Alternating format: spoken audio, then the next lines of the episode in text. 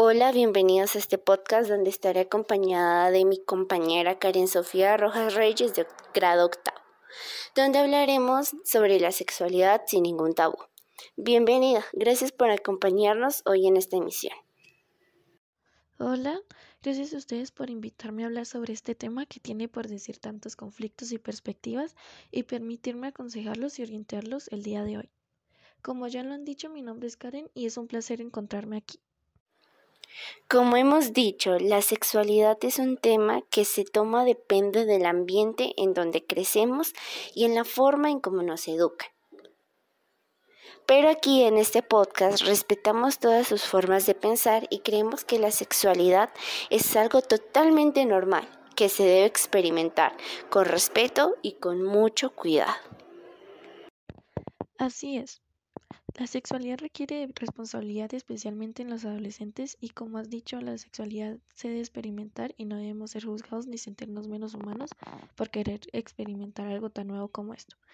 Pienso que es parte de la salud y el desarrollo psicológico de un hombre y una mujer.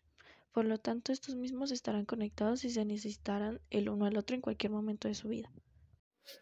Si te interesa saber más sobre este tema, puedes comunicarte con nosotras al número 314-826-8291 y así responderemos tus dudas e inquietudes.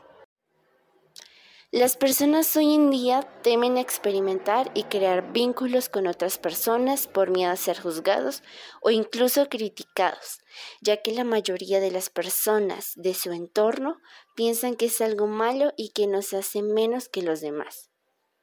Nosotros queremos ayudarlos y decirles que la sexualidad no es algo malo y es normal que sintamos que tenemos la necesidad de buscar algo como ello.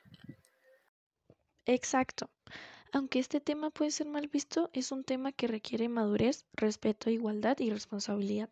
Es importante crear un vínculo sano y de cuidado en donde se piense en ambas partes y se busque establecer una relación de comunicación junto al otro y ayude a ambas partes a crecer como seres humanos. Para esta etapa debemos tener en cuenta nuestras prioridades como seres humanos y hacer respetar lo que deseemos en realidad. Lo más importante es no exponernos al descontrol físico y mental. Invitamos a nuestra audiencia a valorarse y respetarse a sí mismos y a preguntarse si lo que estamos haciendo está bien o mal con nuestro cuerpo. También es importante informarnos y mantenernos al margen de relaciones basadas al maltrato y al disgusto, como también saber nuestros límites personales, mantener nuestra salud integral y no olvidar que no solo buscamos momentos de intimidad. Otro punto importante es la comunicación, crear redes de apoyo para poder autoconocernos y poder romper algunos mitos que establece nuestro subconsciente.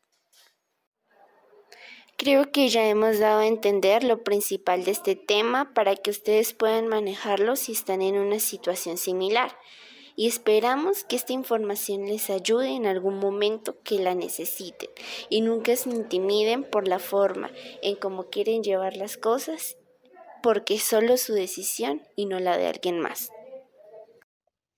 Gracias por llegar hasta aquí, invitarme y escuchar mi opinión sobre lo que es para mí la sexualidad. Lo más importante es crear espacios en donde se pueda surgir, no llegar a caer en una tentación que puede tener algunas consecuencias y no olvidar crear un proceso de valoración y valores.